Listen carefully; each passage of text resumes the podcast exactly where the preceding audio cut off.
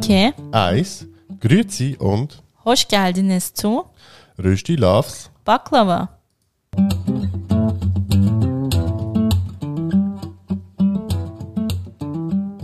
Wir sind Yoshi und Rana. In unserem Podcast Rösti Loves Baklava reden wir über interkulturelle Beziehungen, Alltagsthemen, Und den ganz normalen Wahnsinn.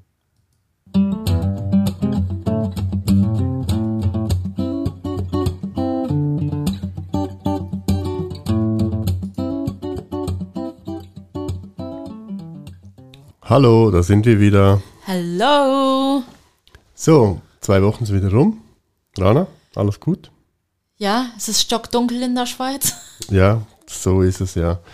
Der Winter ist gekommen und ähm, Ja, was ist in den letzten zwei Wochen so alles passiert? Ich hatte meinen letzten Arbeitstag und genieße jetzt einen Monat Urlaub. ja, Du bist immer noch krank. ich bin immer noch krank. Also ja, jetzt habe ich eigentlich Urlaub, aber ja, Aber du liegst im Prinzip immer noch mit Rückenschmerzen da.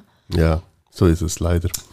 Ja, Wo wollen wir heute anfangen? Ähm, ich denke, wir steigen gleich ein mit der Frage der Woche. machen wir doch.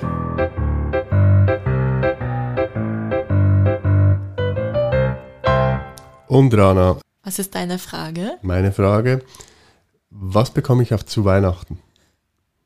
Kurz noch. Das beantworte ich sicher nicht. Ja, gut, dann. Echt jetzt? Einen Kuss. Oh, wie schön.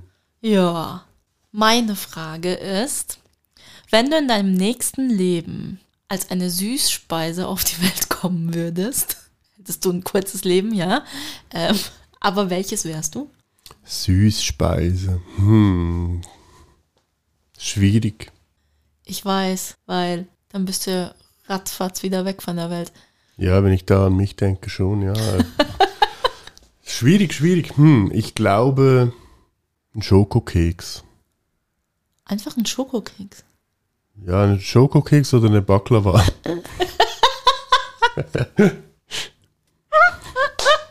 ja? Also so ein Schokokeks, so ein Keks mit Schokolade oben drauf. Yep. Petit Bö. Petit Bö. Okay. Irgendwie so, ja. Okay. Lustig. Ja. So, um was geht es heute? Heute ist ein großes Thema. Rana ist in vielerlei Hinsicht befriedigt. das heutige Hoch Thema. fasziniert. Hoch fasziniert, ja. Genau. Ähm, das heutige Thema ist, Polyamorie. Ist ein Thema, das äh, Rana in ihrer Auszeit, sagen wir mal Auszeit, via YouTube sehr viel äh, konsumiert hat, also einfach Dokus oder so. Äh, Es klingt jetzt irgendwie falsch, aber okay. Also Dokus über Polyamorie und mich dann gelöchert hat und Also sich mit Fragen gelöchert hat. Das kann man jetzt sonst auch zweideutig ja, das stimmt. Ja. hinlegen. Ja, und dann war ich so, so voll mit Fragen im Kopf. Und Yoshi konnte sie mir nicht beantworten. Und dann haben wir uns auf die Suche gemacht nach jemandem, der so lebt. Und sind dann schlussendlich, also es endlich betont, fündig geworden und haben sie heute als Gast bei uns. Genau. Und zwar Sarah und Nick aus Hamburg aus dem Podcast beziehungsweise Unverblümt. Und ich würde jetzt sagen, wir hören hören uns das jetzt doch an, das Interview mit Ihnen. Einen kleinen Hinweis, wir hatten ein kleines Problem bei der Aufnahme und mussten auf eine Backup-Aufnahme zurückgreifen, die leider nicht ganz so qualitativ hochwertig ist. Aber es ist nur etwa eine Minute und ja, wir entschuldigen uns für das und jetzt wünschen wir euch viel Spaß beim Interview mit Sarah und Nick. Also Sarah und Nick, ähm, hallo, schön seid ihr da. Schön hat's geklappt. Jetzt, wir haben jetzt ein bisschen länger gebraucht, aber okay. Ähm, stellt euch doch kurz vor und ähm, eben ihr habt ja einen Podcast. Ja, Irgendwie haben wir so einen Podcast. So, so ein Ja. So Podcast-Ding. zwischen, zwischen Schweiz und Deutschland. Das Genau. ist auch echt eine schwierige Angelegenheit. Ja, wir sind äh, Sarah und Nick vom Podcast beziehungsweise Unverblümt aus Hamburg. Und wir beide sind ein polyamoröses Ehepaar, die aber auch poly offen leben. Also ganz kompliziert. also dadurch, dass wir da, glaube ich, heute ja noch drüber sprechen, vielleicht über das Thema, erzähle ich erstmal gar nicht so viel. Aber wir sind beide Mitte 30, äh, jung, sportlich, dynamisch unterwegs. Tag wie Nacht. Das beschreibt es ganz gut, ja. Ja, ne? Man möchte noch was dazulegen. Nee, Ich glaube nicht, du hast alles total auf den Kopf getroffen. Ja, machen jetzt seit, weiß nicht, zwei Jahren unseren Podcast. Ja. Genau über das Thema und freuen uns natürlich total, dass wir jetzt, ich glaube, das doch, das ist das erste Mal, dass wir eine Podcastaufnahme mit einem Podcast aus einem anderen Land machen. Ja, Ne? das ist auch. Ja, stimmt. Ja. Das ist das erste Mal. Ihr habt uns quasi entjungfert. Ja. Das, Das ist schaffen cool. nicht mehr viele. Dann bleiben wir für immer in Erinnerung. Ja, genau. Auf jeden Fall. Was ganz Besonderes. Cool. Ähm, Sarah hat es ja angedeutet, heute geht es um polyamore Liebe und Beziehungen. Und eben, es war, wir haben das schon mal das vorbesprochen, dass es ganz schwierig war für uns, jetzt Podcast-Partner zu finden, die mit uns über dieses spannende Thema reden möchten. Nochmals danke. Ja, gerne. Ja. Das war ja für uns auch so ein bisschen so, ähm, glaube ich, auch nochmal so eine Erkenntnis, dass eben dieses ganze Podcast-Business ja auch bei euch in der Schweiz noch ganz, ganz anders und viel weniger etabliert ist als ja bei uns in Deutschland. Und wir uns das gar nicht vorstellen konnten, dass ihr auch gar keine äh, Menschen findet, die über das Thema einfach so sprechen, weil ich glaube, dass es jetzt hier auch, also gerade bei uns in Hamburg wäre das jetzt gar kein Problem, da irgendjemanden so zu finden. Also weil auch das Thema, aber auch Podcast einfach schon so Etabliert Ja, ist etabliert mittlerweile. ist, ja. ja. Da findet man dann doch schon allerhand. ja, eben von daher sind wir schon froh, haben wir euch gefunden und ähm, hat das jetzt geklappt so. Genau. Und das Ganze ist ja eigentlich aufgekommen durch meine Neugierde, weil ich da über YouTube auf dieses Thema Polyamorie gestoßen bin und dann tausend Fragen im Kopf hatte und dann immer meinen lieben Partner da gelöchert habe, in der Hoffnung, dass er die Antworten weiß, bis er dann irgendwann gesagt hat, sorry, ich war noch nie Poly, ich weiß das nicht. Warum weißt du das denn nicht? Und ich dachte so, mein Gott. Was habe ich dich denn? Allgemeinbildung. Allgemeinbildung. Hoffentlich ist das. Gehört das irgendwann zur Allgemeinbildung? Das wäre schön. Ja, hoffe ich auch, weil da sind so tausend Fragezeichen und irgendwie, ich glaube, die Fragen kommen auch daher, dass es halt nicht so Mainstream ist im Moment. Also halt nicht, ich meine, monogame Beziehungen kennen wir alle, das ist so quasi so wie ein gesellschaftlicher Standard. Und so Poly ist immer noch, eben, man sieht ja auch daher, oder man hat ja auch daher gemerkt, dass wir so wenig Leute hatten, die mit uns darüber reden wollten. Das ist irgendwie immer noch so, so eine verschlossene Geschichte. Aber Das doch halt irgendwie Begriff, präsent. Aber da gibt es halt super wenig Antworten zu. Nicht so wie bei normal monogamen Beziehungen, wo ja einfach viele Beispiele auch schon im Freundinnenkreis wahrscheinlich vorhanden sind, wo man Eben. Erfahrung abgegriffen hat. Aber wen kennt man, wer halt offen oder poly lebt? Das ist ja, glaube ich, noch einfach viel zu, zu unverbreitet. Und auch wenn ich schon sagen würde, dass Hamburg da schon offen ist insgesamt, aber trotzdem ist es auch hier so, dass ganz viele Menschen da nicht drüber reden. Also die Dunkelziffer ist riesig. also, nee, aber das ist ja wirklich so. Also auch wenn man sich so Statistiken in Deutschland anguckt, was man vermutet, wie viele Paare wirklich äh, polyamor leben, ähm, ist das ein ganz, ganz mini kleiner Prozentsatz. Und da geht man schon davon aus, dass das überhaupt kein Realitätsabgleich ist, weil ganz viele das noch hinter verschlossener Tür einfach machen. Ähm, oder teils, was ja auch noch das Problem ist, dass es eben auch Poly ist so für uns mittlerweile so ein etabliertes Wort, was wir so über alles stellen. Aber alternative Beziehung steht ja quasi darunter und da gibt es ja ganz, ganz viele unterschiedliche Formen von. Und das macht es oft auch noch so schwierig. Ja, das ist auch ein gutes Stichwort, weil, also, eben wir haben so in der Recherche und so, was, was wir gesehen haben, ist vor allem eigentlich polyamore Beziehungen meist mit einem zweiten Partner. Und bei euch ist es ja ein bisschen anders. Weil du hast ja, Gierig, wir haben alles. Ihr habt alles, ja, genau. wie ist denn eure Konstellation?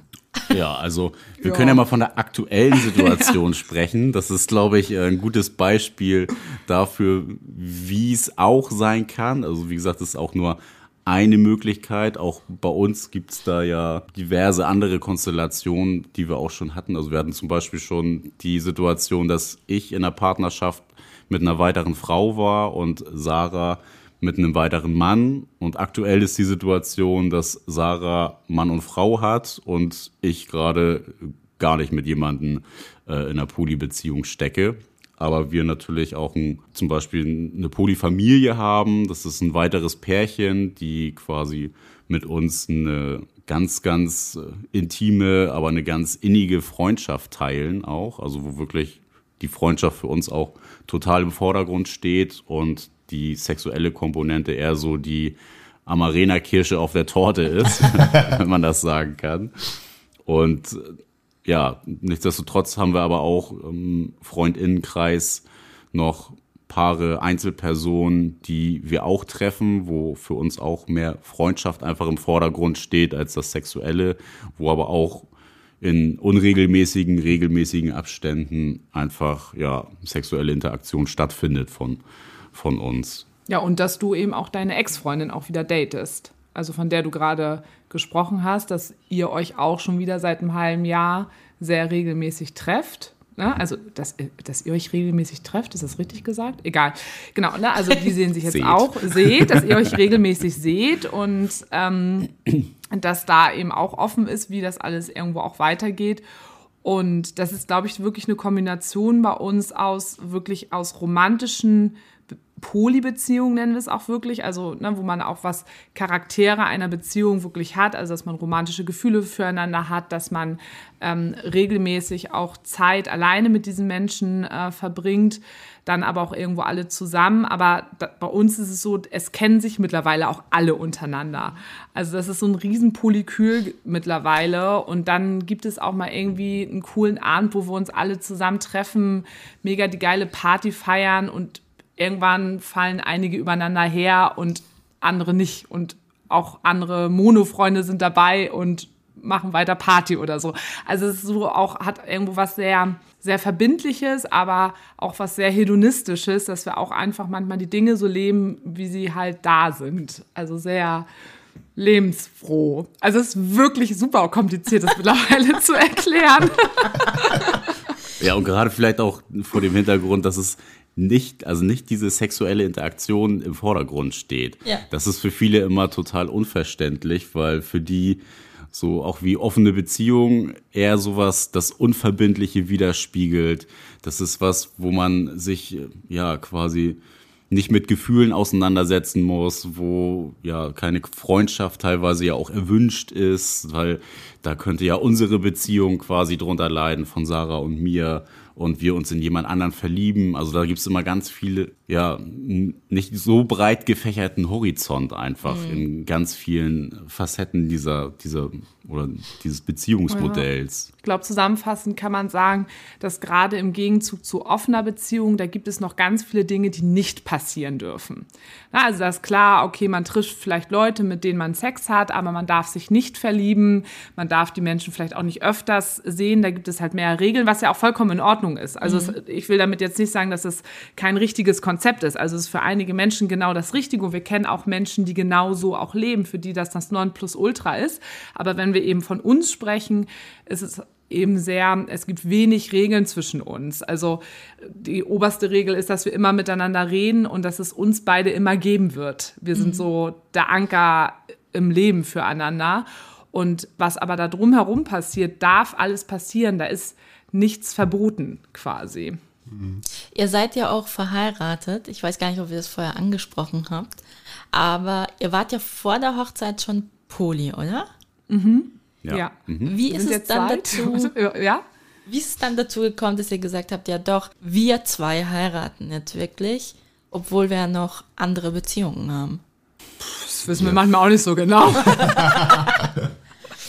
Naja, zum einen, zum einen ist es wirklich dieser unromantische Gedanke von Absicherung. Also wenn man schon ja 14 oder damals waren wir noch keine 14, aber 10 Jahre zusammen gewisse Verpflichtungen miteinander haben, ja, und das Leben sowieso schon miteinander teilen und genau wissen, ey, uns bringt halt einfach nichts auseinander. Ja, warum soll man denn irgendwie den Partner so im Regen stehen lassen? Also es ist immer sowas, ja, so blöd gesagt und wenn jetzt irgendwie was passiert, aber es ist ja einfach wirklich so, wenn man Verbindlichkeiten miteinander hat, sei es jetzt äh, Haus, Hund, Wohnung, was auch Haus. immer, Unser Riesenhaus unser hier. Riesenhaus hier, Also unsere Wohnung. das spätere Polyhaus auf jeden Fall. Das spätere Polyhaus. Ja. Ähm, ja, es ist für mich irgendwie so ein anderer Gedanke, auch zu sagen, so, ey, ich möchte auch, wenn, wenn irgendwie was mal sein sollte, dass, dass mein, meine Partnerin da auch safe ist, was das angeht. Und Ja, ich glaube, das äh, kommt auch ein bisschen daher, dass wir beide auch schon früh mit dem Tod konfrontiert worden sind. Also wir haben schon früh beide auch gelernt, äh, wie wichtig es in einigen Situationen manchmal auch ist, wirklich ähm, verheiratet zu sein. Dass es dann einfach manchmal Dinge leichter macht, was natürlich schade ist, aber es ist nun mal so. Und Gleichzeitig haben wir aber auch damals für uns so gesagt, also ich, war sowieso überrascht, dass er mir einen Antrag gemacht hat, weil ich hätte nicht heiraten müssen. Ich habe mich dann total gefreut und dann war es auch mega geil.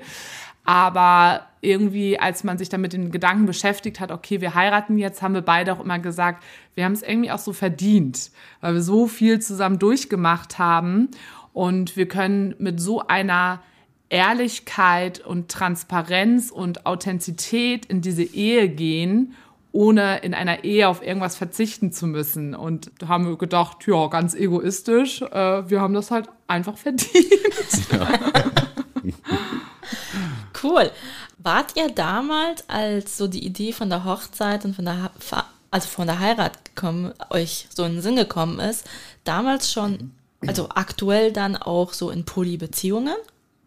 Ja, also mein damaliger Polyfreund ähm, war auf der Unser standesamtlichen Hochzeit und auf der Hochzeitsfeier, ja. ja, war unser Hochzeitsfotograf. Genau. Cool. Das auch, ja. Wie- Aber war auch ganz normal Gast. Ja. Wie habt ihr das euren Polypartnern dann gesagt? Äh, Ich glaub, Mit dem Heiraten oder ja, was jetzt? ich genau? meine, das war ja was Intimes zwischen Ja, euch. als ich ihn kennengelernt habe, waren wir schon verlobt. Mhm. Das war, ja, deswegen, das war, habe ich mir noch nie Gedanken drüber gemacht. Also, und alle anderen um uns herum, die sehr nah, also auch die Polyfamilie, denen haben wir das ganz normal gesagt und die haben sich einfach alle gefreut. Also da war auch keiner, dass er das nicht verstanden hat. Und wir haben auch also die Hochzeit komplett offen gestaltet. Also bei uns wissen sowieso alle im Freundinnenkreis Bescheid, im Familienkreis wissen halt alle, wie wir leben. Teilweise die Arbeitskollegen.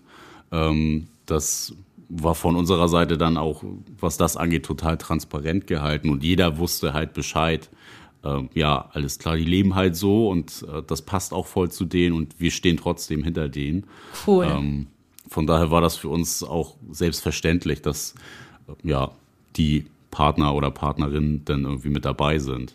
Ich glaube, diese Selbstverständlichkeit, die wir mittlerweile bei vielen Sachen haben, ermöglicht uns natürlich auch ganz viel über Dinge manchmal einfach nicht nachzudenken oder zu denken, oh Gott, was denken jetzt andere Menschen von uns, weil wir für uns selber schon diese Selbstverständlichkeit haben und das so intrinsisch in uns ist, dass wir dann Dinge halt auch einfach machen.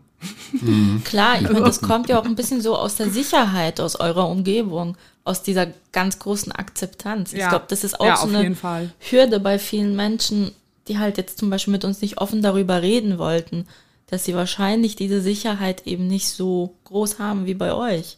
Ja, die haben wir Weil- tatsächlich ganz groß. Aber stimmt. auch, was wir kennengelernt haben, viel Angst und Scham. Also, ne, Scham im Sinne von, ich möchte mich irgendwie gar nicht so, so öffentlich darstellen oder öffentlich hinstellen und sagen so, ey, so und so lebe ich. Aus Angst, dass, ja, FreundInnen vielleicht auch, ja, die Freundschaft nicht mehr so pflegen, wie sie halt vorher war oder ähm, man halt anders angeguckt wird, irgendwie Probleme entstehen oder ja, man Ärger auf der Arbeit bekommt, ganz klassisches Ding. Ähm, da gibt's ja so viele Faktoren, die da mit reinspielen, was, aus was für Motiven Leute das dann halt nicht machen oder Angst haben davor, das zu machen. Aber was wir jetzt auch im Laufe der Jahre kennengelernt haben, auch wenn wir neue Menschen kennenlernen, sei es jetzt aus dem Arbeitskontext oder auch ähm, Privat. privat, dass äh, je offener man den Leuten eigentlich gegenübertritt und je mehr man denen das auch versucht zu erklären, desto offener sind die eigentlich und versuchen das auch zu verstehen, möchten das auch verstehen und sich da ein eigenes Bild von machen können. Und sobald man uns denn irgendwie beide in Interaktion erlebt und wie wir auch darüber reden, haben wir es bisher immer so erfahren, dass die Leute total aufgeschlossen sind und auch sagen so, ey, finden wir total cool, wie er das macht. Und ähm, auch wenn es nicht mein, mein Weg wäre oder ich da Interesse dran hätte, ähm, finde ich es total cool und dass ihr das auch so offen und transparent gestaltet. Und das ist eigentlich so das, was uns in den letzten Jahren Ja, immer und ein paar begegnet konnten ist. wir auch bekehren. Auch Nein, also das ist natürlich nie unsere Idee, aber wir haben natürlich schon auch einige inspiriert. inspiriert oder dass die auch mal einige Sachen hinterfragt haben und dann doch auch neue Dinge in sich halt auch entdeckt haben und denen wir auch viel Mut gemacht haben. Und ich glaube, unser größter Vorteil ist natürlich auch immer, wir haben einfach ein sehr wenig Ober, also, also führen keine oberflächlichen ähm, Freundschaften. Also da wussten wir auch, ähm, wir können uns auf alle da auch verlassen, egal in was für einer spießbürgerlichen äh, Welt sie selber leben. Also das war auch ein großer Vorteil, dass da, dass wir da auch keine Angst vorhaben mussten und dadurch auch irgendwie auch diese Sicherheit von allen bekommen haben. Ja, ich hoffe mal, dass ähm, jetzt auch äh, durch diese Folge noch mehr Leute natürlich ähm, inspiriert werden. Wäre doch schön. Hoffe ich auch. Ja, ähm, aber ihr habt ja eigentlich monogam gestartet, sage ich jetzt mal so. Und äh, also eben wer euch in euren Podcast kennt, ähm, der weiß die Geschichte ein bisschen, aber wollt ihr das kurz ein bisschen umschreiben vielleicht? Soll ich machen? Macht wahrscheinlich ja, das Sinn, immer, ne? immer Sarahs Part. Die ist ja auch maßgeblich daran ja, beteiligt gewesen. ja, ich bin, ich bin äh, die Schlimme von uns beiden. ähm, also wie gesagt, wir sind jetzt seit 14 Jahren zusammen, sind beide Mitte 30, heißt, wir haben uns mit Anfang 20 kennengelernt, ähm, was eben jetzt auch schon sehr lange her ist. Das war auch noch eine ganz andere Zeit. Ich war sehr jung, ich war 21 und hatte davor in meinen Beziehungen, bin ich immer mal so, gerade wenn die Beziehung nicht mehr so gut lief, äh, habe ich die mal vielleicht irgendwie schon beendet und hatte vielleicht schon mal jemand anderen, könnte sein. und habe äh, immer gedacht, naja, das liegt daran, dass ich einfach nicht den richtigen Partner einfach äh, gefunden habe.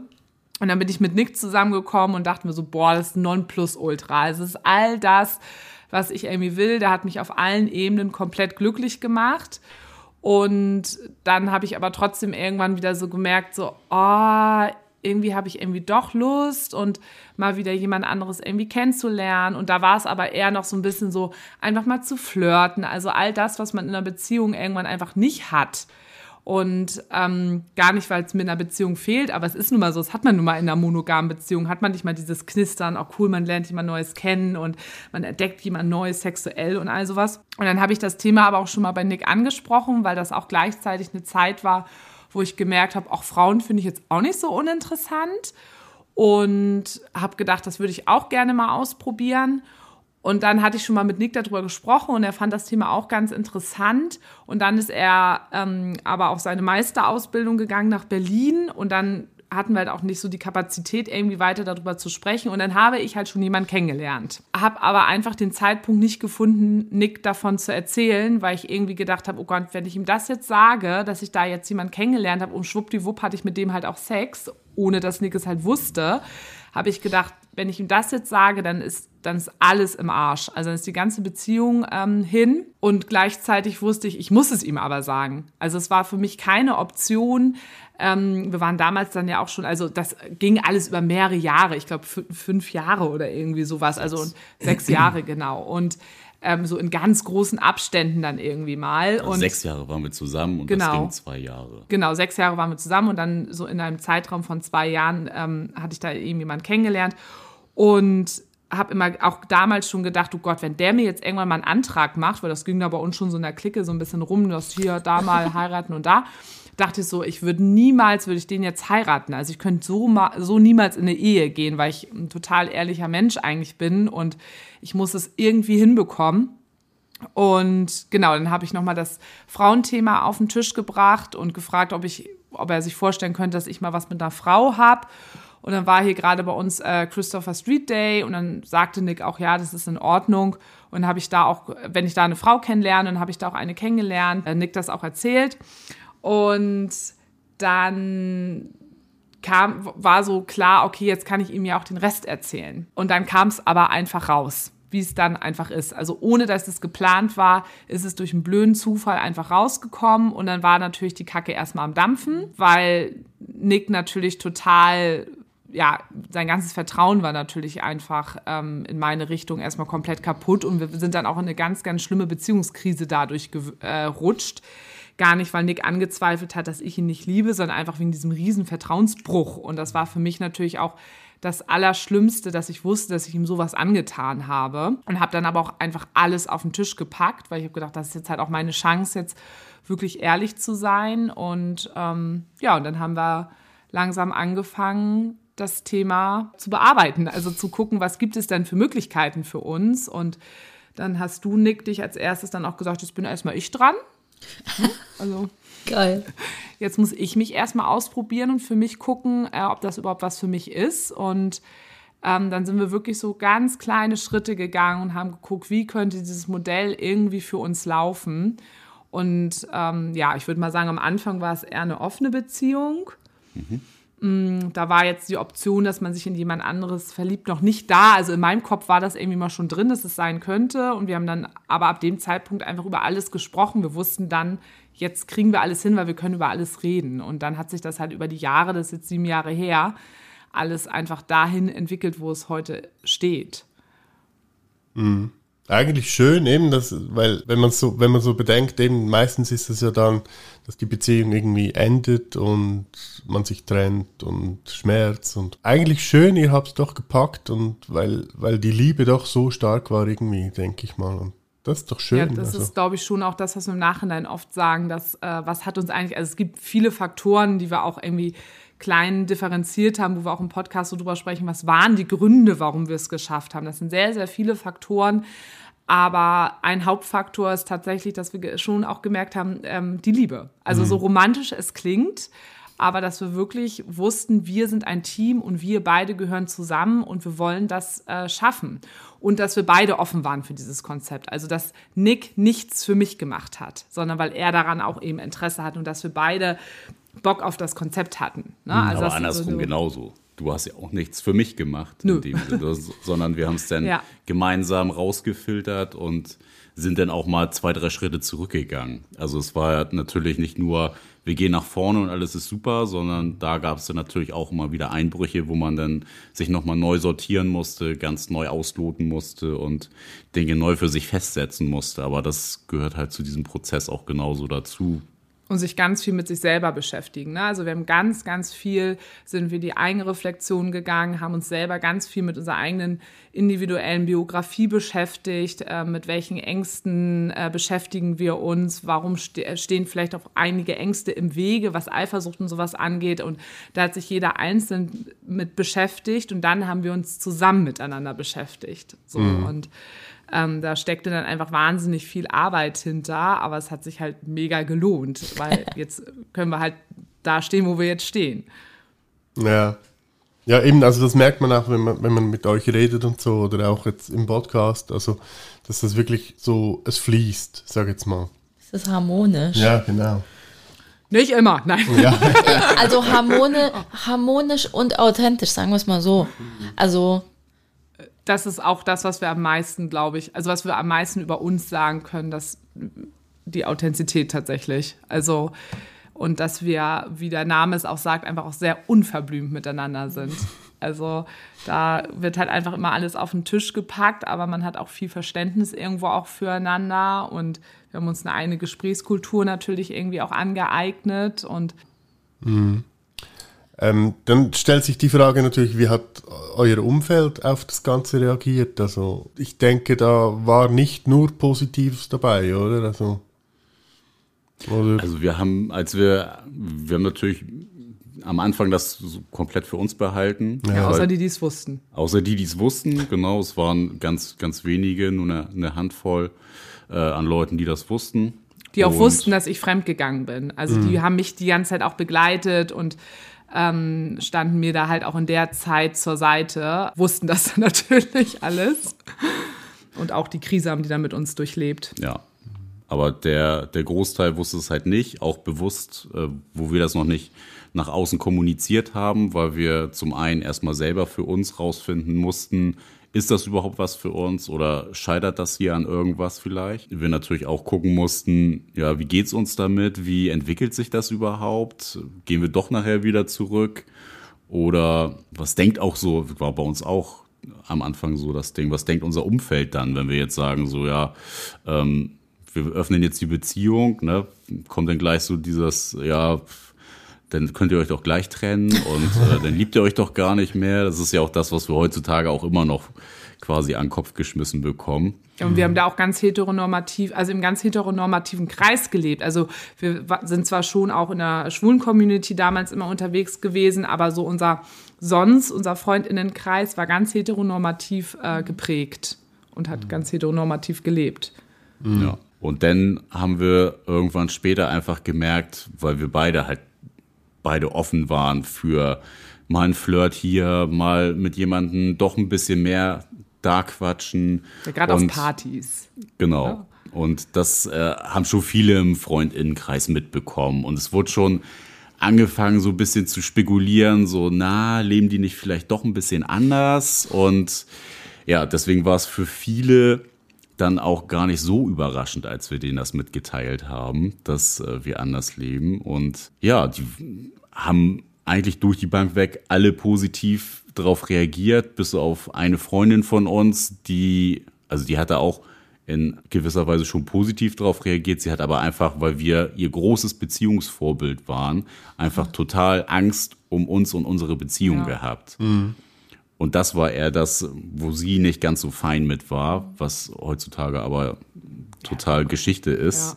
Ähm, aber ansonsten Alle. wirklich durch die Bank Ja. weg, äh, ja, total positiv. Und wo wir dann auch angefangen haben zu sagen, so, okay, wir haben jetzt schon von vielen einfach so positives Feedback bekommen und haben wirklich ganz viele Freunde, die einfach wirklich sowas von hinter uns stehen und wir dann einfach auch gesagt haben, ey, und wer es jetzt einfach nicht mehr ist, der hat, glaube ich, bei uns im Freundeskreis auch nichts verloren. Der ist raus. Der Ja. ist raus. Der ist raus. aber war halt auch einfach nicht so. Und wir haben aber natürlich auch den Menschen die Möglichkeit gegeben zu verstehen. Also wir haben wirklich so überlegt, okay, wir fangen jetzt damit an und äh, verabreden uns wirklich Stück für Stück mit jedem Einzelnen oder mit jedem einzelnen Paar. Sagen auch vorher, wir müssen heute Abend mit euch über etwas reden. und haben uns dann wirklich einen ganzen Abend für die Menschen dann halt auch Zeit genommen und nicht irgendwie so zwischen Tür und Angel, sondern wirklich versucht, da Rede und Antwort zu stehen und haben denen auch das Gefühl gegeben, ihr könnt uns jetzt auch wirklich alles fragen. Und ja, also da, da ist wirklich nichts positiv, äh, negativ, da war nichts, es war eigentlich alles scheiße. ja, also da war nichts Negatives und ich habe es dann auch bei der Arbeit relativ schnell dann auch ähm, offen kommuniziert. Meine Mutter wusste es von Anfang an, also der habe ich direkt an dem nächsten Tag, als es quasi diese, diese Krise war, als es alles aufgeflogen ist und ich ja total am Boden zerstört war, der habe ich das gleich am nächsten Tag gesagt und die kam damit auch zurecht. Ähm, ja, also bei deinen Eltern ist es ein bisschen schwierig. Die tun so ein bisschen, als wäre das Thema nicht da, aber Grundsätzlich ja. auch positiv Ja, aufgenommen. die haben jetzt, die schließen mich jetzt nicht aus oder sonst irgendwas oder gucken irgendwelche, haben irgendwelche Menschen komisch angeguckt auf der Hochzeit, aber das Verhältnis zwischen dir und deinen Eltern ist halt auch jetzt ähm, nicht so mega eng einfach. Ja, das ist genau. auch nicht so. Ja, Und das ist auch voll okay so. genau, ist auch Also, voll okay. Solange da keine, keine Bad Vibes irgendwie so rüberkommen oder man jetzt nicht mehr zur Familienfeier eingeladen wird, keine Ahnung, sowas unterschwellig, aggressives vielleicht, ähm, ist das alles total fein. Und jedem, also man muss sich damit ja nicht auseinandersetzen. So, ne? Das ist einmal Man muss so es ja das nur Thema respektieren. platziert, die wissen Bescheid und wenn das so für die reicht, ist das total okay. Aber wir kennen auch welche, also letztens hat uns ja auch dieses eine Pärchen auch erzählt, ähm, wo auch die Familie gebrochen hat mit denen. Ja. Oh. Also wir kennen es auch anders. Ne? Also, Also das sind Familie jetzt, äh, oder so jetzt auch keine Eltern. guten Freunde von uns, aber ähm, von denen wir es aber trotzdem erfahren haben. Das ist schade. Ja, eben, das. Ist schade, weil äh, egal in was für einer Beziehung man ist, es ändert ja den Menschen nicht. Also der Mensch ist Ja. ja immer noch gleich. Genau. Aber das ist schade. Aber schön, dass es bei euch so vorbildlich gelaufen Ja, ist. doch, das auf jeden Fall, ja. Ja. Ja. Ähm, wie sieht denn so ein Polyalltag aus? Ich meine, ich meine jetzt, ich weiß nicht, unterhalten. darf man das so nennen? Nick ist ja jetzt so Poly-Single sozusagen. Er ist nur mit dir. Ja. Ja. Ja, so rede, kann man das nicht sagen mit Blümchen. Also entschuldige bitte. Also, Wie funktioniert das? Also wirklich so ein Alltag. Ich meine, man hat Ja, mehrere also ich Partner. kann das ja mal so eine Woche erzählen. Ihr wohnt also ja, nur zu zweit zusammen, oder? ja, wir wohnen zu zweit zusammen. Genau, vielleicht ja. muss man da aber auch noch erstmal mit dem grundsätzlichen Bedürfnis von, wie oft sieht man sich in einer Beziehung anfangen. Also wir haben uns beide im Schichtdienst auch kennengelernt. Damals war ich noch bei der Feuerwehr, Sarah war in der Wohngruppe und wir haben uns maximal dreimal die Woche gesehen. Also ich habe in der Wohngruppe gearbeitet. Es klingt so, als hätte ich da gelebt. also ich habe im Tag Schichtdienst gearbeitet in einer Wohngruppe, ja. Ja, aber mhm. Und ähm, da muss man, also wir hatten nie den Anspruch an unsere Beziehung, dass wir uns jeden Tag sehen. Also da gibt es natürlich auch welche, die sagen, das ist so, ne, mein, mein Partner, meine Partnerin ist mein bester Freund oder beste Freundin und die möchte ich auch jeden Tag sehen. Und das hatten wir zum Beispiel nie. Wir haben schon immer beide Sport gemacht. Wir waren immer viel unterwegs, haben Freunde, Freundinnen getroffen. Und das ist, glaube ich, was, was uns heute da auch echt mit in die Karten spielt, dass wir uns immer selber verwirklicht haben, auch wenn wir in einer Beziehung waren und uns da nicht selber aufgegeben haben. Und deswegen ist, fällt uns das vielleicht auch ein bisschen einfacher. das ist eine gute behaupten. Grundlage Ja. für unseren Alltag. Und unser Alltag, also wenn man es jetzt mal so auf eine, eine Woche bezieht, sieht im Moment so aus, genau. Also wir beide leben zusammen, haben mittlerweile das große Glück, beide nicht mehr im Schichtdienst zu arbeiten, was tatsächlich ähm, eine große Erleichterung für uns beide auch ist, weil sonst könnten wir es gerade nicht mehr wuppen, so wie wir es wuppen. Ähm, also bei mir ist es so, dass, also ich habe eben eine Partnerschaft mit einem äh, Mann und eine Partnerschaft mit einer Frau und die sehe ich jeweils immer einmal die Woche alleine. Ähm, das ist auch unter uns abgesprochen, dass uns das wichtig ist.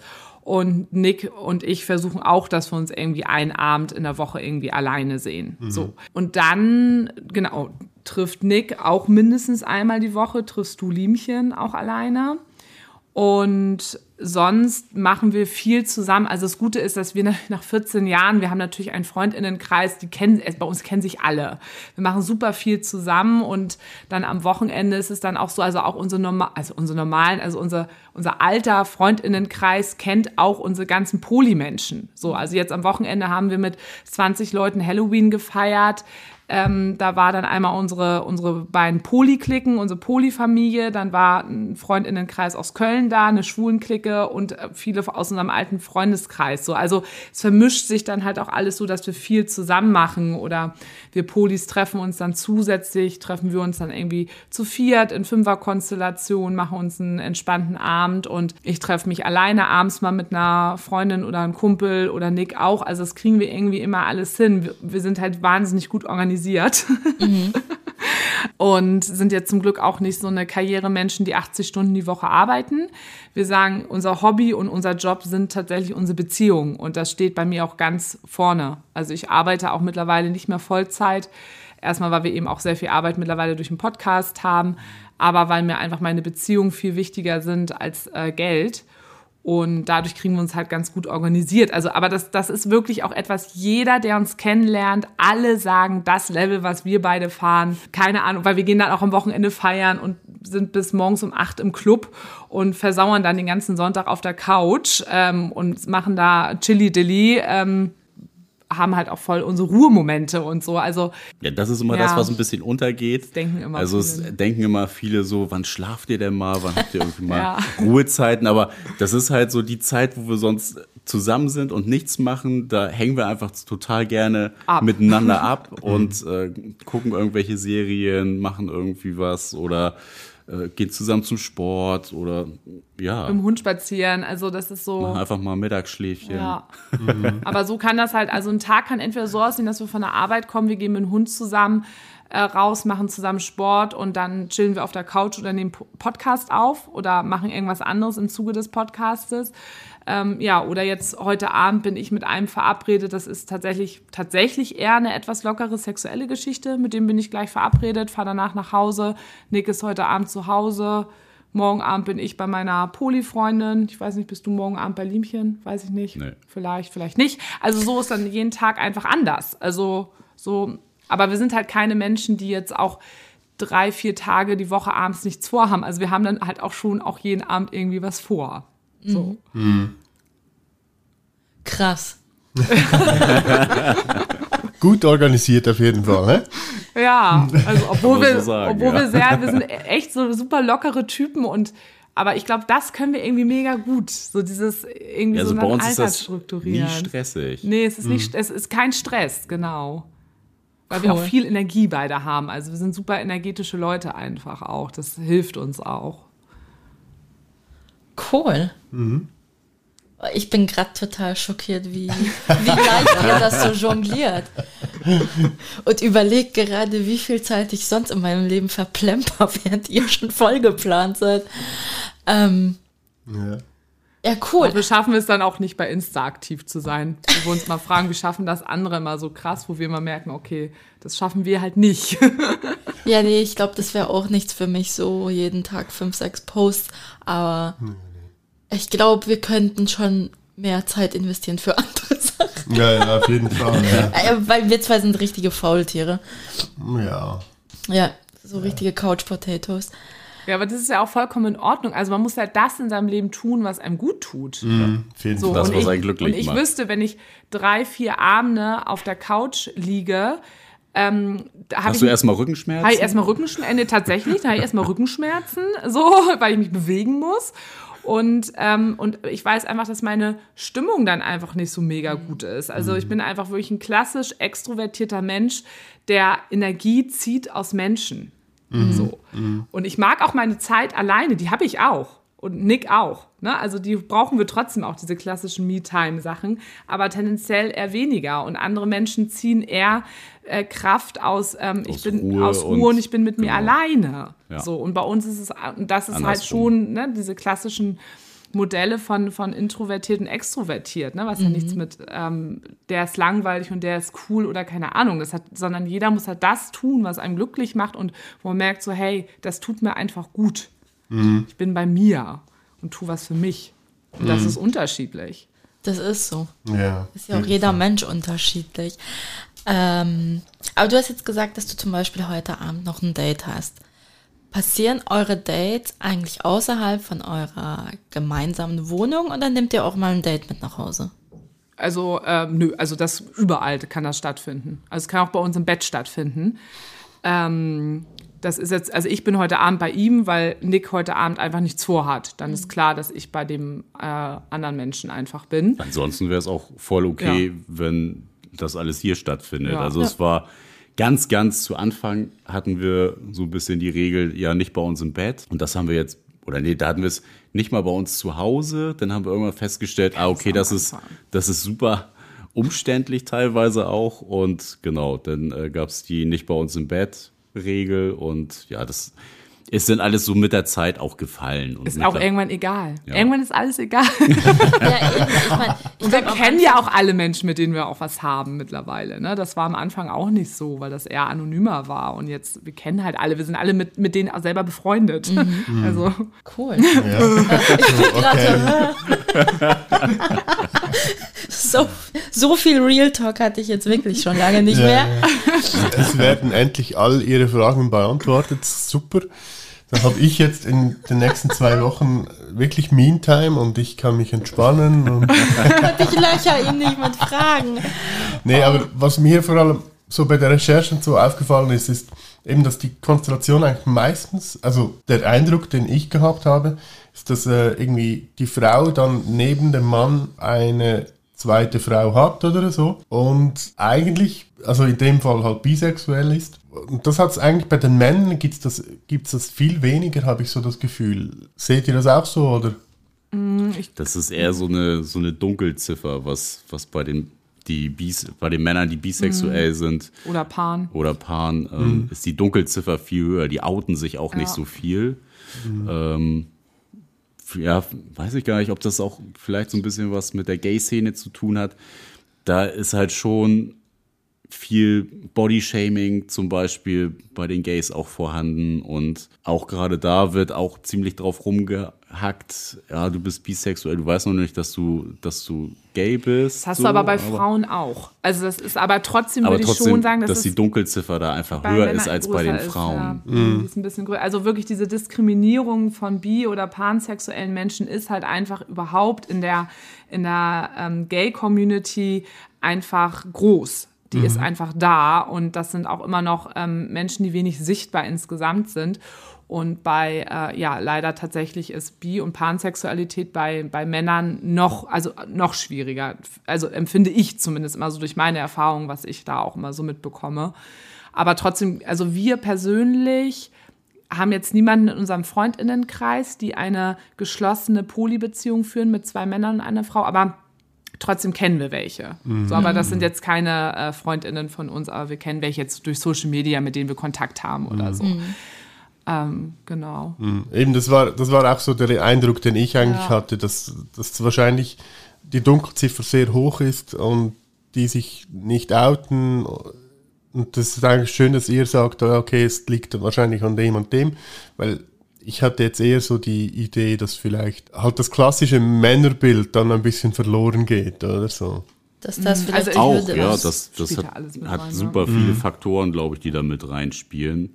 Ähm, auch klar, das klassische Männerbild, also das heißt ja auch sowieso in der schwulen Szene ziemlich verbreitet, so, ne, wann ist ein Mann ein Mann? Da musst du stark muskulös sein und ja, am besten noch äh, voll tätowiert und bärtig, dann bist du so ein richtig harter Kerl, hast du am besten schon fünf Jahre im Knast gesessen. So, ne? ja, aber das ist so doch dieses Klischee-Männerbild, was ja auch ganz viel in der Gesellschaft noch so cool Ja, in der ist. Gesellschaft, aber tatsächlich, wie du eben sagtest, eben auch in der schwulen Community leider auch. Also da sind ja auch immer noch so Sachen wie weibliche Attribute oder sich überhaupt vielleicht einem Geschlecht gar nicht richtig zugehörig zu fühlen und irgendwie da auch dazwischen zu stehen und so. Das ist auch da einfach überall noch super schwierig. Also ähm, ein großes Thema. Also tatsächlich einfach in allen Szenen, ob nun in der Heten, Homo. also das ist äh, ja Eigentlich interessant, eben so, wenn man es so überlegt, ja. Das ist halt so, was man halt immer so die Diskriminierung eben gegen Homosexuelle oder ja, Ja, ich habe ich hab grundsätzlich das Gefühl, dass lesbische Beziehungen akzeptierter sind wie schwule Beziehungen so in der Gesellschaft. Vielleicht liegt Oh nee, das, äh, da, äh, das würde ich wiederum nicht sagen. echt. Also nee, mm, mm. also weil es, äh, ich kann es jetzt auch nur durch Erfahrung und auch durch Austausch mit vielen Menschen aus der Community sagen, dass also oder auch was auch sichtbar ist, dass es zum Beispiel äh, jetzt auch gerade auf Hamburg gesehen, man sieht viel viel mehr schwule sichtbare Paare als lesbische sichtbare Paare. Also dass lesbische Paare sieht, also sieht man tendenziell weniger, zum Beispiel bei uns in Hamburg. ja, das Und ich stimmt. glaube nicht, dass die Zahl niedriger ist. Also sichtbar, wenn ich jetzt so überlege aus meinem Freundeskreis, sch- schließe ich mich an, was du sagst. Aber so, wenn, wenn man über dieses Thema redet, habe ich das Gefühl, so bei eben bei Hetero-Personen finden sie halt so das Lesbische cool. Und über das Ach so, Schwule ja. wird halt Ja, so ja. weniger geredet. Ja, so. ja, so meinst du das. Aber weißt, das ist äh, irgendwie ja, so ein jeden bi- Fall. Ich weiß nicht, bei gewissen Leuten ist jetzt, habe ich das Gefühl, lesbisch ist cool und ähm, wenn man schwul ist, ist das so wie ein bisschen negativ behaftet. Ja, aber das, Das kommt also auch gerade wieder, das wenn man kommt wieder so- von dem, von, bös gesagt, von, der, von, der Männ, von den Männern, bös Ja. gesagt, der, der Porno-Aspekt, bös gesagt, im Genau, Endeffekt. genau, genau. Also aus dem Aspekt definitiv, ja. Ne? Also das ist natürlich so wie ne, dieses klassische, oh toll, Mann hat zwei Frauen, aber ähm, ja, es gibt auch total viele Frauen, die es auch ähm, gar nicht äh, so sexuell attraktiv finden, wenn zwei Männer was miteinander haben. So, ne? Und äh, da würde ich auch sagen, dass es tendenziell mehr Männer gibt, die auch zwei Frauen dann. Ja, ja, Ja. auf jeden Fall. Und das spielt da auch auf jeden Fall mit rein, ja. Ja. Wir haben, wir haben halt einfach alles, das ist ganz gut. Ja, genau. Du hattest, also Sarah, du hattest ja schon Beziehungen oder hast Beziehungen zu Frauen. Nick, hattest du schon mal eine Polybeziehung zu einem Mann? Also, dass das dein Partner war? Nee, das hatte ich in der Tat nicht. Also ich würde mich als so heteroflexibel bezeichnen. Also ich knutsch gern mit Männern rum, aber ja, also eine Beziehung könnte ich mir mit einem Mann jetzt nicht vorstellen. Also muss schon der, der Vibe, die Anziehung muss schon wirklich gut passen, dass ich da auch in sexueller Interaktion wäre mit dem Mann. Ähm, Gab es jetzt einmal, aber ja, das ist für mein mich. Polyfreund. Aber das ist jetzt für mich ähm, eher nicht so der Fall. Ja. Nee. Cool. Doch. Gott, ich bin erschlagen von dem ganzen Polygon.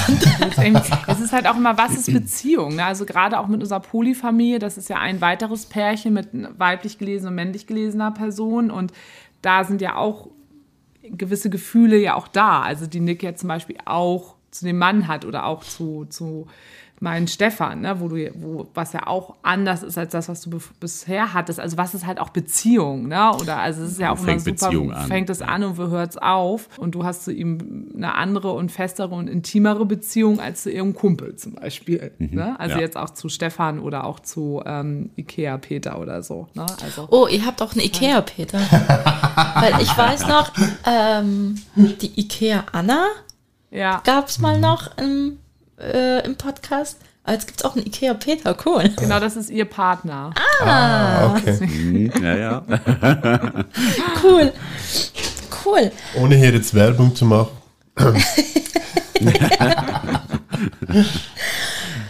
Ähm, ja, ihr wart ja letztens im Urlaub und habt dann auch dort gepostet, dass ihr eure Sexlisten aktualisiert. Auch das, Also, ja. also, äh, ich fand das ganz cool, auch nach, ich glaube, Nick, du hast dann geteilt, was so äh, die Erklärung dazu ist. Und mich interessiert jetzt da, schreibt ihr da nur die Namen auf oder habt ihr da auch die Kontaktdaten drauf? Weil ich weiß ja nicht, sind das immer nur? Leute, mit denen ihr schon längere Beziehungen habt, mit denen ihr auch sexuell eine Beziehung eingeht oder gibt es da auch One-Night-Stands? Und kommen die dann auch auf so eine Liste?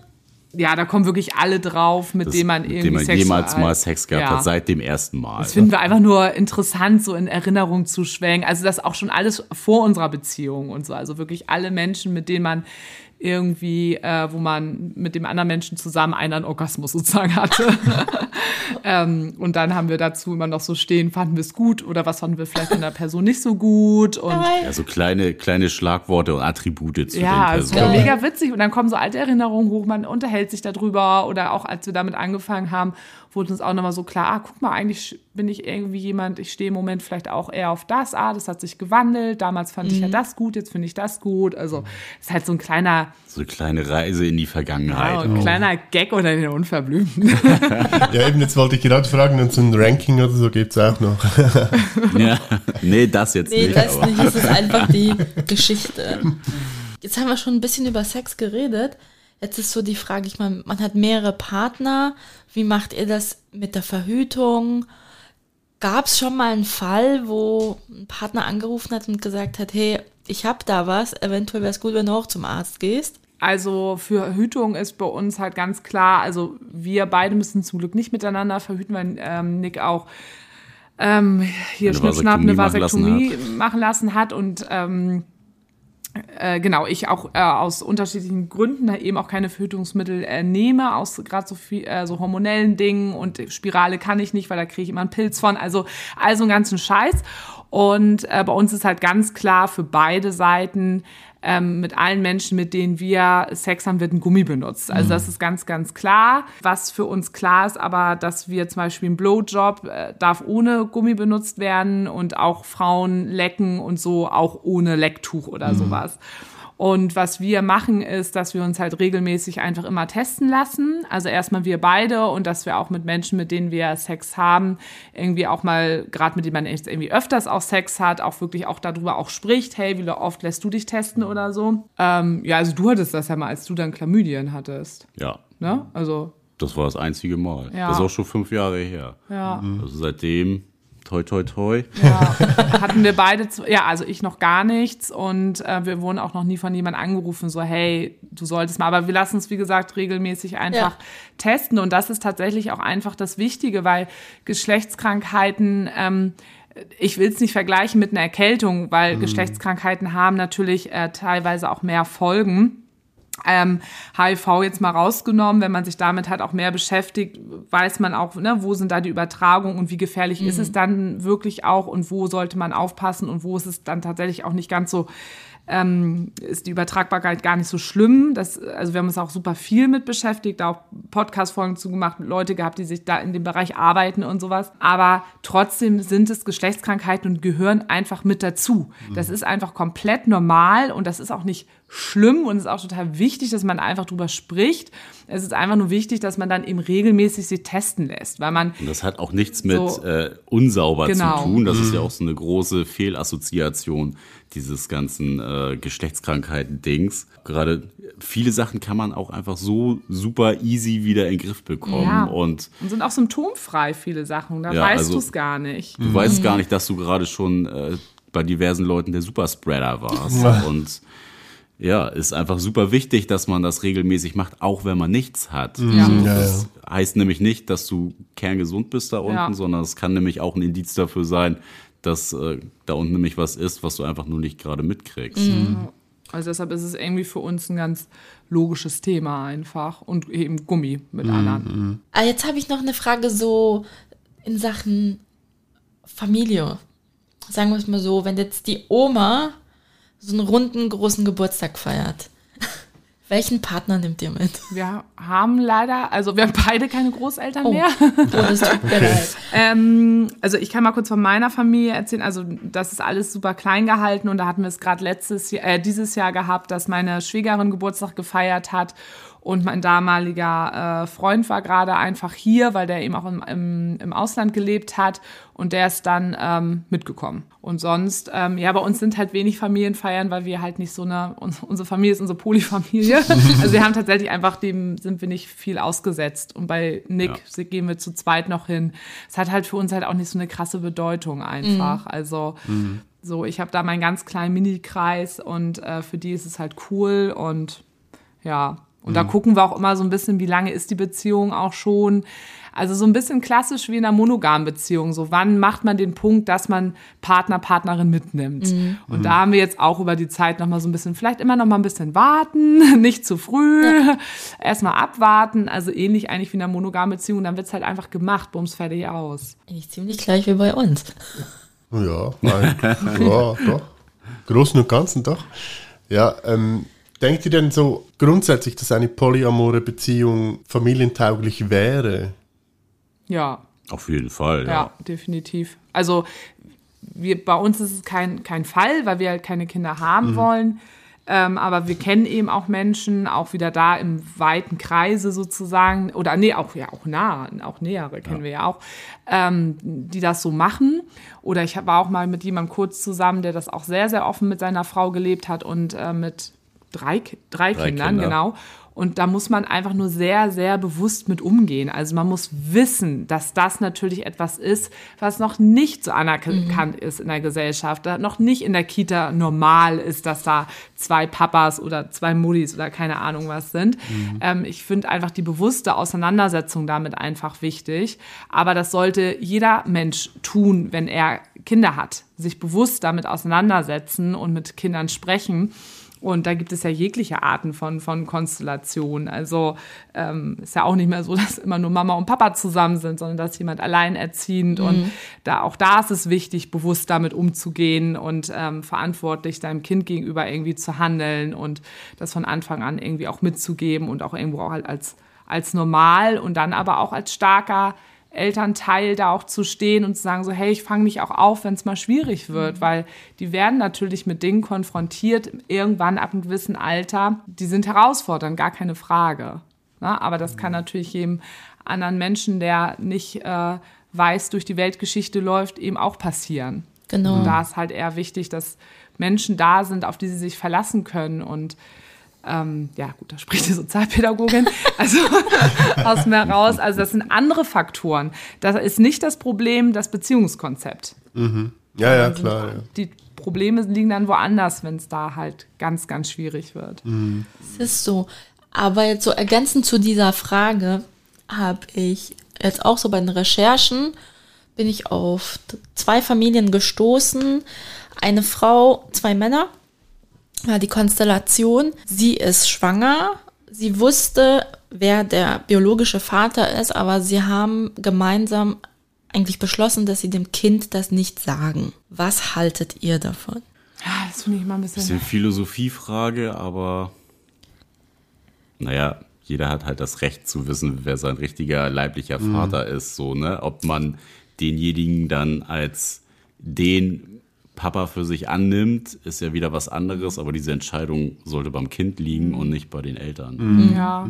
Ich finde das relativ ähnlich wie auch irgendwie bei Adoption. Also da weiß ich auch, ähm, so auch aus Statistiken heraus, dass es da zum Beispiel auch für die Kinder leichter ist, wenn die irgendwann mit dieser Selbstverständlichkeit auch großgezogen werden, hey, wir sind Mama und Papa, aber eigentlich ist es anders und du kannst irgendwann für dich entscheiden, ob du diesen Menschen kennenlernst oder nicht. Da weiß ich auch, dass es teils eben auch wirklich also psychisch äh, leichter ist für die, äh, für die Kinder. Und da würde ich das tatsächlich bei dem Thema ähnlich sehen, dass es, glaube ich, schon hilfreich ist für Kinder, dass irgendwann, also diese Möglichkeit selber entscheiden zu dürfen, hey, du darfst das irgendwann für dich selber entscheiden, ob du es wissen möchtest oder nicht. Bis zu einem gewissen Punkt ist es denen, glaube ich, relativ Banane, Ja. wenn, wenn die das von den Eltern so vorgelebt bekommen, dass das Papa ist und das auch Papa ist, ist das für die das Normalste von der Welt, weil die kennen ja nichts anderes. Aber irgendwann kommen Fragen. Und ich glaube, da wird es schwierig, wenn man Kindern Fragen nicht mehr beantworten kann, sondern sagen, das ist so. Ja, also vielleicht glaub, auch im Hinblick auf irgendwelche Erbkrankheiten oder sonst irgendwas, denke ich mal. Oder? Ja, rein rechtlich wird's ja sowieso, glaube ich, kompliziert. Aber wir haben das eben letztens auch diskutiert, weil ich verstand dann den Hintergrund nicht, wieso man das verheimlicht. Weil es ist ja auch okay, dass man sagt, guck, Papi ist dein biologischer Papa und das ist auch Papa. Wieso man das dann so quasi so wie vertuschen, verheimlichen muss, obwohl Ja, ja, ich glaube, dass die Idee dahinter ist tatsächlich so, dieses soll wirklich von Anfang an beides gleich sein. Ja, da soll es einfach kein, keine Hierarchie oder irgende- irgendeine Unterschiedlichkeit irgendwie geben. Ich, ich möchte da, das ist, ist auch nur meine Vermutung und das ist auch nur, nur meine, meine Gedanken dazu. Ne? Das wird bestimmt auch vielleicht irgendwelche Gründe haben, wäre auch interessant, aber ich weiß auch, dass es eine andere Familie gibt, auch in dieser Konstellation, die haben auch mehrere Kinder und die haben sich zum Beispiel aktiv dafür entschieden, dass sie das auch immer wissen. Also, dass sie wussten, okay, das ist der biologische Vater und auch genau mit dieser Begründung, damit sie es ihren Kindern später auch nochmal erzählen kann. Wäre spannend, diese beiden Familien mal einfach in eine Diskussion einzuladen. Also, das wäre sicher cool. ja, Aber ich will es nicht verurteilen, aber ich würde es auch aber- interessant finden, was da so die Gründe sind und gucke da natürlich auch immer mit einem anderen Auge drauf, als, also, aber das ist bei mir halt auch so jobgeschuldet.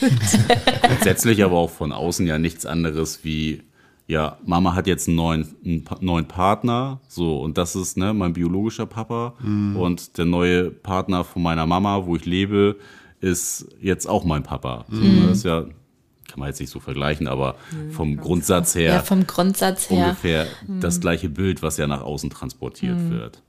Genau. Ja, naja, hat mich jetzt interessiert, was ihr als Polypaar so dazu denkt.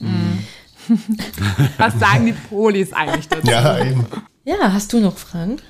Ähm, ja, also ich habe vor allem eigentlich noch eine Frage und zwar, die beschäftigt mich eigentlich auch sehr und zwar, ihr lebt ja so in einer, ja doch auch in der ähm, homosexuellen Community zum Teil und so, habt ihr auch gesagt.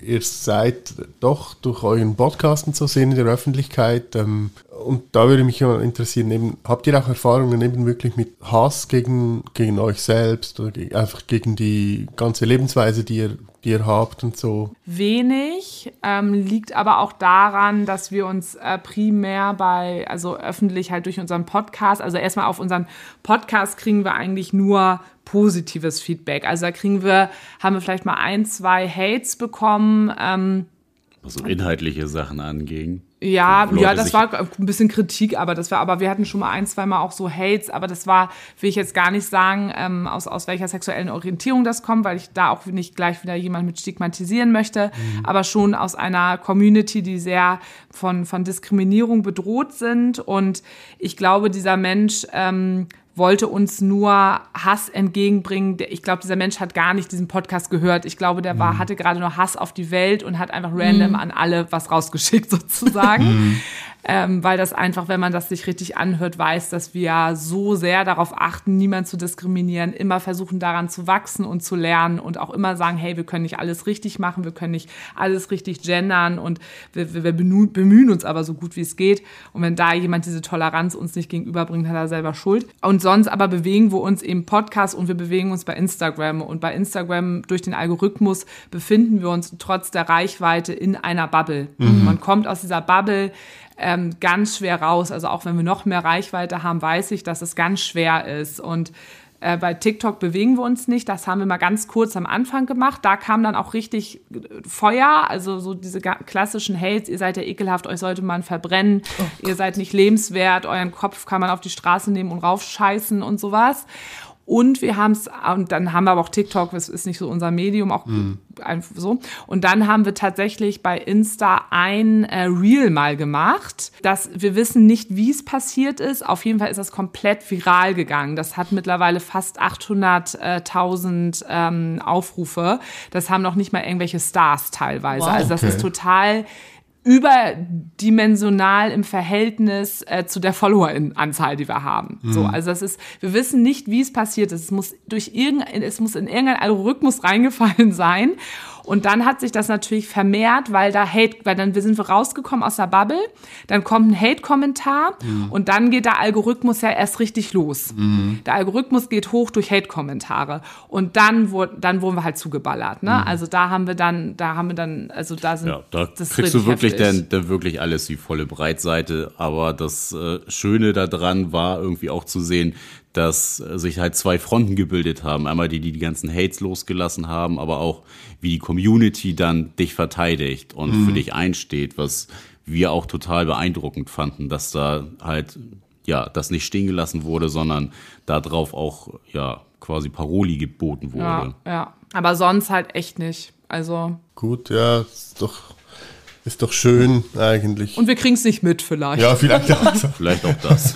Keine Ahnung, was die anderen über uns labern, aber es ist uns halt auch tatsächlich echt egal. Also wir haben unsere genau. Leute hinter uns stehen und mhm. das ist das Wichtige.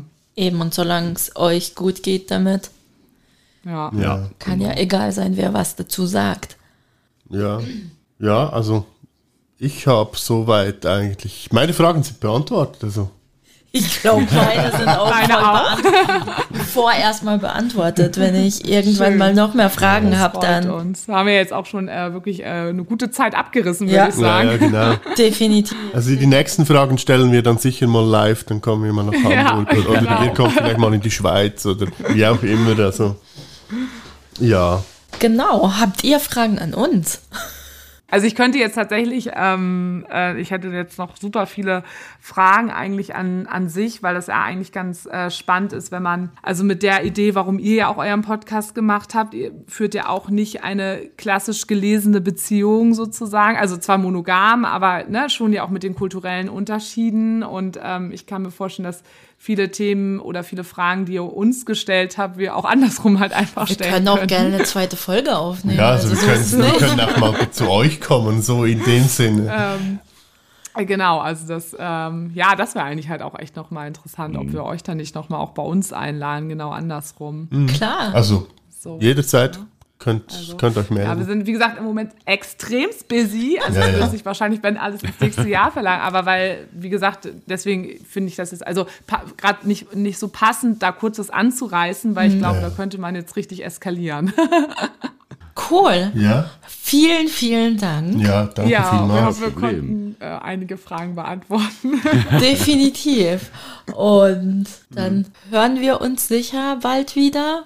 Ja, und äh, wie gesagt, sagt Bescheid, auch wenn, da, wenn das raus ist, seid ihr auch ganz normal bei Spotify und so, dass ihr ja. das ähm, Bescheid gebt, dass wir das verlinken können und so. Ja, ja, auf jeden Fall. Cool. Ja, ja cool. Genau. Ja. Perfekt. Ja, schön. Hat sehr viel Spaß gemacht. Ja, danke. Und auch noch länger reden können. Muss jetzt auch Vögeln gehen. muss morgen früh aufstehen. Du glücklicher, ich muss jetzt Wäsche äh, zusammen oder Wäsche holen, von daher. Ah, ich helfe dir. Aber Der ja. Ich Poli. das macht Nick. ja, ja, dann ey. dir einen schönen Abend. Ja, ja danke euch Nick auch. dir auch einen schönen Abend. Vielen Und Dank für die Einladung. Ja, danke, wir danken euch und ähm, wir sehen uns sicher bald mal oder so. Ja, das wäre schön. Ja. Sehr cool. bis Also, bald. Ciao. Tschüss. Ciao. Tschüss. Und das war's auch schon. Ja, fürs erste Mal befriedigt mit den ganzen Antworten.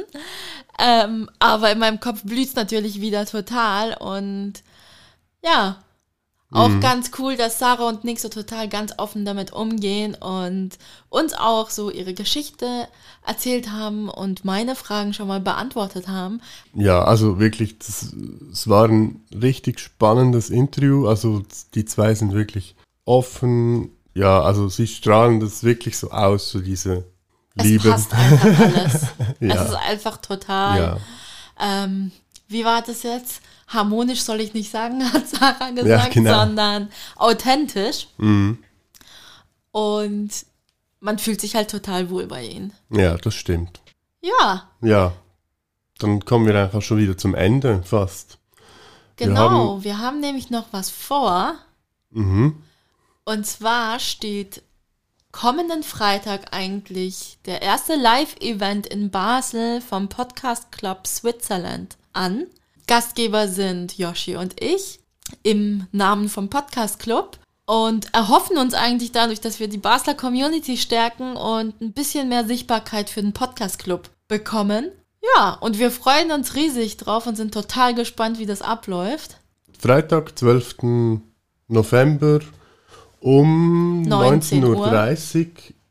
19 oder 19? 19.30 Uhr. 19.30 Uhr, okay. Ja, 19.30 Uhr im Lora in Basel, ist gleich im Bahnhof drin. Kann man eigentlich nicht verfehlen. Ähm, wir verlinken euch noch die Den ja, Link zum Event. ja, zum Event, wo man sich Und anmelden kann. Aber ja, also Restliche man- Informationen findet ihr sonst auf unserer Instagram-Seite oder auf unserer Facebook-Seite. In diesem Sinne, ja, der Song der Woche noch. genau. Was hast du dir ausgesucht? Ich habe ein bisschen rumgeschaut und habe doch wieder mal einen richtig alten Song gefunden. Oh. Ja. Und zwar R.E.M. mit Leave. Uh, geil. Ähm, mein Song ist nicht so alt und diesmal auch nicht türkisch. Und zwar habe ich mir einen Song von, ich hoffe, ich spreche jetzt den Namen richtig aus von diesem Typen. Ich kenne den nämlich eigentlich gar nicht. Ähm, Mark Ronson und Bruno Mars, Uptown Funk. Okay. Das kenne ich jetzt, glaube ich, auch noch nicht. Doch, das kennst du. Ja, wahrscheinlich, wenn ich es höre, aber jetzt der Titel Aber sagt mir genau, gar der nicht. Titel nicht. Bruno Mars sagt mir was. Ja. Ja. Also viel Spaß beim Reinhören in unsere Playlist und bleibt Gespannt. gespannt auf die nächste Folge. Ja, und kommt Freitag vorbei, wenn ihr Bock habt, uns zu treffen oder äh, die Leute vom Podcast Club oder wenn ihr eben selber einen Podcast habt und euch vernetzen wollt oder wie auch immer. Wir freuen uns auf jeden Fall auf euch und bleibt gesund und bis bald. Tschüss. Hoşçakalın.